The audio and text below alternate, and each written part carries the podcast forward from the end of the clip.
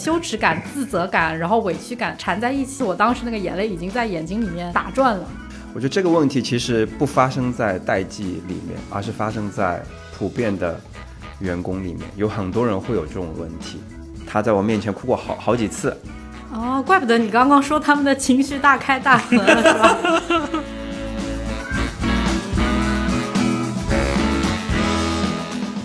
Hello，大家好，欢迎大家来到博士电台，我是主播老罗，我是主播小米，我又来啦。我们这一期的节目真的是筹备的过程十分的长，也是命途多舛的一期。那么我们本来呢，想要配合我们博士一年一度的多元文化周，跟大家解释一下什么是多元文化周。我们基本每年会举办这样一次活动，主要是提醒大家。我们身处在一个非常丰富多彩的世界里，也让我们博士的所有员工能够注意到人与人之间的不同，以一种包容的心态去理解、尊重、赞赏每个人身上的一些独特之处。那我们这一期呢，主要会从一些初入职场的年轻人的困惑开始。那么，我们就欢迎今天请到的这位 Patrick。Patrick 来为大家自我介绍一下吧。Hello，大家好，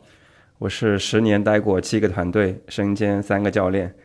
全职做供应链，兼职搞培训的博士老新人 Patrick，很高兴来到博士电台。我在博士待了六年，然后我在来博士之前带了一个三十个人的团队，就是我的学生。因为我在来博士之前带当了班主任，当了一年，对，所以也是有小小的管理经验的。那 那若意呢？为你鼓掌。那若意你呢？你好像来博士前。对我本身是有从毕业到现在应该是有七年多，将近八年的工作经验。那分别是在民营企业，然后汽车厂商，然后又来到了博士，也做过乙方，也做过甲方。你跟年轻人的相处经验丰不丰富？嗯嗯嗯。呃，我现在也是带十几人的团队。嗯，因为我们是做供应链的嘛，百分之六十还是偏这个八零到八五年左右。然后剩下的百分之四十是九零年左右的人，最年轻的是一位九八年的同事。嗯，对。包括以前应该还有带一些实习生。对，实习生一直是有带的。就实习生从我最开始的时候带一些九二九三的，到现在都带零零后了。觉得就是带九二九三年跟现在带零零之后的年轻人有区别吗？呃，我觉得相同的点还是说，呃，很有活力吧。初入职场，对于任何的东西都保有那份新鲜感，motivation 很强，就什么都想干，嗯，来者不拒。另外一方面，一个共性呢，就是当有一些压力很大的时候，也会出现一些懒散的情况。这个时候可能得跟他们多交交心，需要给他们有一些激励啊。同时，他们也是相对来说比较容易被激励的人。跟这些年轻人，我觉得有来有往啊，你激励了他就有反馈。不同的点，我可能会觉得，呃，现在的一些零零后或者偏年轻的，有的时候他们的情绪来的还是比较快一些，好像那种啊无所畏惧的感觉会更加 strong 一点点，啊，就是我们这一代以及啊九零后这些，啊我们还是相对来说比较。怎么说？更多的是想说，对，更多的是让自己去适应整个组织和其他人，而不是期待别人来适应自己。嗯，但现在年轻人可能他会有一些期望，是说，嗯，无所谓啊，你你想怎么样就怎么样，或者我就是一个啊搅局者啊，我希望别人来适应我，我的这套理论或者说我的认知就应该是对的。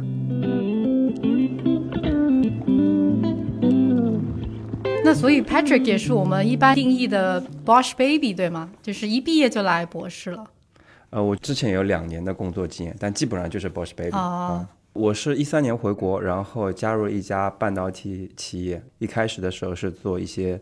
自动化设备的一些上线，嗯，啊，做项目管理的。然后两年之后呢，刚好有个契机，啊，猎头跟我说，哎，要不要跳出来去看看外面不同的行业？啊，其实那个岗位就是博士的 GMP。嗯，然后我觉得是一个蛮蛮不错的机会。我怕很多人是不知道 GMP 是什么，它的全称是，其实就是一个普遍意义上的管培生，Junior Manager Program。嗯，啊，对，博士 GMP 跟其他 MT 不太一样的地方在于，它是需要有工作经验的啊，基本上说两年到五年的工作经验。嗯，那 GMP 跟普通的社会招聘它的区别又是怎么样？理论上啊，GMP 的门槛应该是比社会招聘稍微高一点点，毕竟它还是往 Manager 的那个。啊管理层的那个方向去进行培养的嘛。也就是说，其实对你来说，你从一个初入职场的人，很快的就可以晋升到一个管理者的角色上。理想中是的，那你觉得你有什么特别了不起的 potential 呢？我就不应该是我有什么特别的 potential，而是整个 JMP 可能体现出来的素养，或者 HR 去招的时候，他可能会想要去看他们的一些，比如说 leading yourself 啊、leading others，再到 leading business。进入到这个项目之后，他会不停的轮岗。他是两年轮四岗，然后其中一岗是国外岗。但这个这个保证嘛，比如说 JM 我加入 JMP 了之后，肯定出来以后我就是到某一个部门定岗，然后作为一个 manager 去不会有任何的 commitment 了。就是博士反正是三条路径嘛，对吧？一个是呃 people manager，一个是 project manager，再加上一个 expert。嗯啊，以前的趋势是招来了 GMP 都是往 people manager 那个方向去走的，嗯，但现在因为一些数字化的要求，其实很多人开始进转型，反而去往转 project manager，甚至是说 expert 去做啊，他就是说我把整个 AI 或者说我把整个呃数字化上线这块我做的特别精细，但我也可以升到 SL 一或者 SL 二这个 level。嗯，呃，GMP 当时他们做过大数据分析啊，就是说大部分的 GMP 进来，它都是偏 E ESTJ 或 E EN ESTJ 的那个 E ESTJ 应该是最多的，嗯啊，就是各方面都很理性啊、很强势，非常 ambitious。所以 J JMP 刚进来的时候，他们的执行力会非常强，嗯。啊，就是老板帮他们定好方向之后，他就朝着这个方向，他可以快速拿到结果，嗯，所以老板是很喜欢说让检验 p 去做事儿的，他不需要太多的未来的一些这种愿景啊什么之类的，他就是 follow 老板的一些指令去做就行。但这个其实又会成为他的一些桎梏，啊，因为他太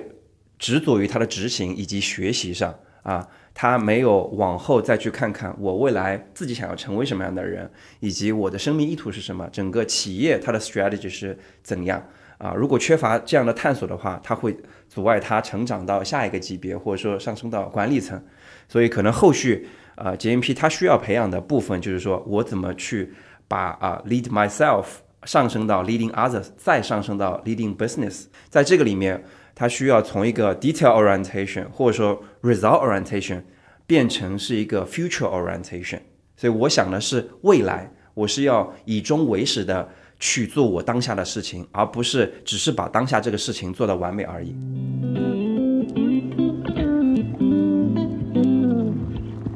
有很多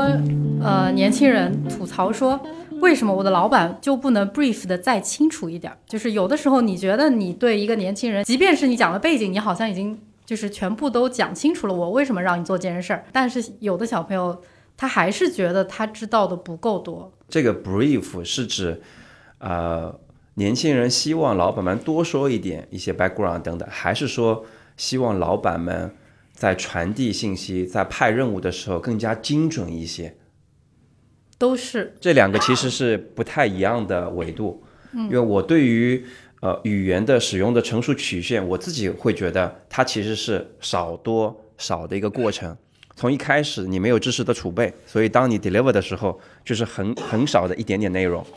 然后当你呃学习的更多，然后了解的更多的时候，你会讲很多很多的东西，因为你想把这些东西全部传递出去。然后再到后面，你发现你你具备了抓住核心和关键词的这个能力，然后你的表达的时候就会很精简，你又会回到那个少的这个阶段。嗯，所以呃，我觉得不管是对于自己还是对别人的期待，就是啊、呃我们要去看他对于这个话题到底在哪个阶段啊，然后我们再去做啊、呃下面的一个判断，然后再回答你刚刚的问题。第一个是老板们为什么不愿意多介绍一些 background 啊？那两个维度吧。第一个维度就是老板觉得你应该自己主动去了解这些东西，我不需要跟你讲那么多啊。他希望提高工作效率啊。那如果说你意识到老板是有这种呃前提，那我们自己通过一些其他同事去了解这件事情的背景，instead of 去打扰老板。啊，但当你发现你能收集到的信息是有限的时候，我觉得我们就是主动跟老板去坦白啊，期待他分享更多的东西。第二个问题是，可能有一些老板他的话特别特别多啊，跟你讲一大堆，但你没有明白或你没有 get 到他到底想让你干嘛啊。当这个关键点没有做到的时候呢，你就吭哧吭哧去做了，做完之后，老板说这不是我想要的，对，完全错了啊，全部删了重做。这个时候两边其实都很不舒服，嗯，所以我的建议呢是，当你发现老板表达很多东西你没 get 到的时候，也是很主动的去问啊，去问这个背后的价值是什么，把这个果把它先框死，然后我们再去看我们如何去结到这个果。那这个中间的过程就是我们需要付出努力的过程了，所以千万不要犹豫，或者说不要呃害怕去跟老板谈这个果。嗯，如果说呃你害怕你不谈，会有两种情况，一种情况呢是老板他自己想好的果，但他没有表达清楚啊，可能等到你去把你的这个 F 给他看的时候呢，他会发现不匹配，他肯定会觉得哎你怎么没有 get 到我想要的这个果啊？有的时候啊，就是如果老板他的 self awareness 强的话，他没有意识到他是他的问题，那他就会怪你。另外一种呢，就是老板自己也没想好这个果是什么，所以反而应该你在跟他沟通的时候，让他在表述的过程当中自己找到那个果，并且把这个果很明确的告诉你。有的时候老板他不一定在交给你之前，他已经想好这件事情应该怎么做，他其实是希望你能去探索更多方向。并且给他一些选择，好让他来继续的去进行下一步，或者说从你的这些选择里，两个人继续一步步的探讨，一步步的，就是把这件事情最终成型，对不对？对，方法可以有很多，方法是我们自己可以去探索的，但是最后的结果就是你老板想要什么，一定要在初期的时候 clear 的非常的清楚。嗯嗯，这样可以省去很多新人的一些无用功。因为有很多新人，我感觉他们确实是很努力，但是他努力的方向也许错了，就是他没有把握住他最后应该要 deliver 的那个果，但是他花了一百分的精力在那些其他的一些细枝末节、方向性的错误上。所以 Patrick 在你过往遇到很多九零零零，就是很多年轻人。你会觉得他们有这样的问题吗？在你交给他一件事情，但他做的结果是不达到预期的，他在前期也没有说很频繁的去来问你，或者是在 up update 给你这个他所做的事情的一个进展。我觉得这个问题其实不发生在代际里面，而是发生在普遍的员工里面，有很多人会有这种问题啊。一一开始的时候，其实他没有 get 到。老板想要的东西，但他又不好意思问，就像你说，他有包袱，他担心说我问的问题会不会愚蠢，嗯。啊，但是即使问了愚蠢的问题，也比你最后浪费时间 deliver 一个差的结果要好很多很多。我会遇到的一些问题呢是，呃，一方面是他们没有在前期去问，另外一方面就是在呃整个 deliver 的过程当中，他他会等等等，他遇到困难的时候，他也不升级，然后也不寻求一些帮忙，对，而是等到。我已经有点急了，这个时候我再去问他的时候，他说啊，我遇到了一个卡点，已经卡了两个礼拜了啊，很不好意思。心里想说你怎么不早说？对对对对对，但当然我们不会直接去表达了，我们还说 OK，那那现在我怎么去？呃，甚至说不是下次，而是这次，就是呃，请问你有什么问题？呃，我现在可以怎么去帮到你？对吧？我们先把当下的这个问题去解决掉它。我的呃大老板曾经也说过，就是有些年轻人。有这个问题，就是直到酿成大错的时候，老板才知道。这个时候你要去挽回他的这个成本就非常大了。对我从新人的角度来考虑啊，新人会觉得就是说，一个是我一旦 escalate 就代表我无能，这个问题我解决不了，所以他会一直先憋着憋着，直到有一天他真的完全自己能力范围不能解决了，他才会去想到有可能我该请求老板。大家是不是在工作上？对自己这个能力的判断，或者说自己的这个 ego 要先放下一点，要至少要放在这件事情的时间顺序，或者是它的完成度之下。就我们刚刚还更多是站在啊老板的角度去考虑员工。那如果说我们站在员工的视角去啊感受一下这个团队和老板，他可能会想的是，哎，好像我没有一个。接纳或者包容的环境，然后我怕我升级之后，老板会不会怪我等等。当当发现这个问题，首先包容，其次就是，呃，我觉得我们也需要去反思，就是我们 create 这样一个平台或者氛围是不是不够亲和，让他愿意来升级，对吧？比如说跟员工更多的沟通。表现我们其实是很平等的，你升级给我，其实不是 follow hierarchy，而是在 follow 一个评级的流程而已。我很渴望去帮助到你，因为这种共创不仅仅是给你带来了资源，同时也给我有一些赋能。我从年轻人身上也可以学到一些东西，或者说我在解决问题的同时，啊，我也在 practice 我解决问题的能力啊，让新人、让员工放下一些戒备，可能以后这种沟通就会越来越顺畅。嗯我们刚刚其实提到了，就是一个是提问的羞耻感，还有一个是向老板汇报自己现在的遇到的问题的一个恐惧感，就是感觉这些情绪是不是工作里不太必要有的，或者说这个些情绪是不是只有新人容易有的？不是吧？嗯应该不是。我觉得这个取决于团队的环境，嗯嗯，老板的风格。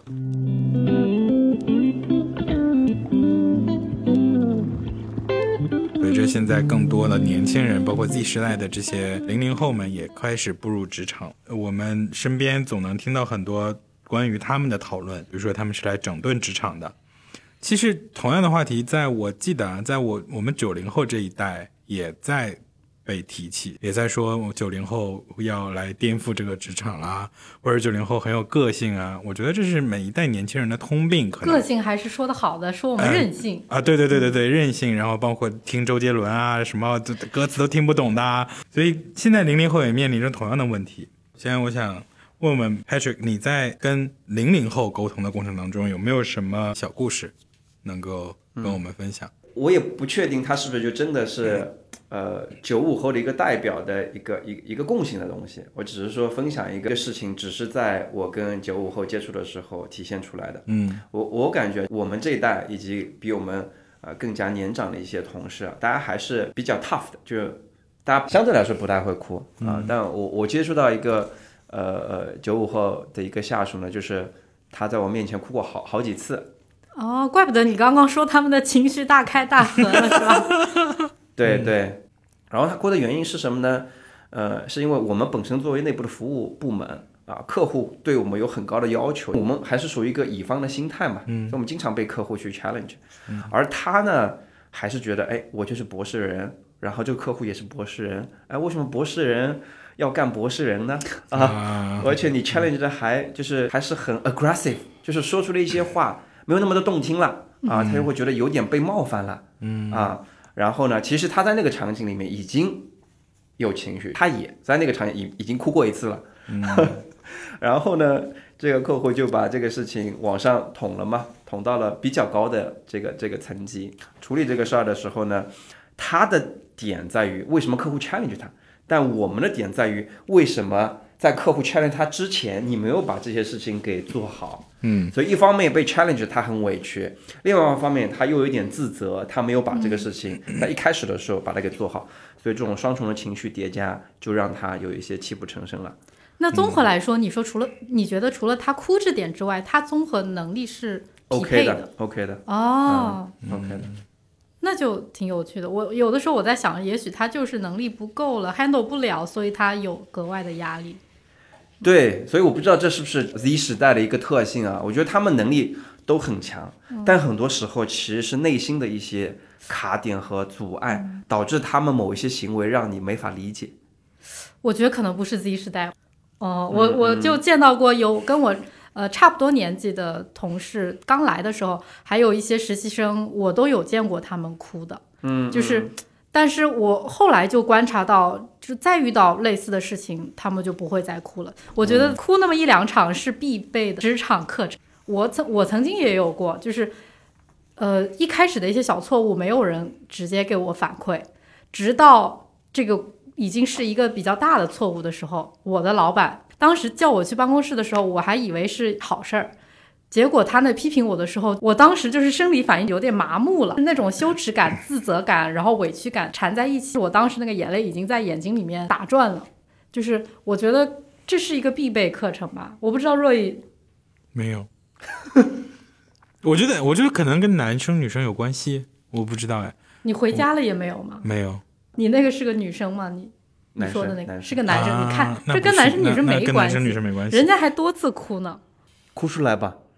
但我真的没有，我只就是老板批评我，当然心情不好是肯定的，但我觉得不至于哭，因为他是你会觉得你该，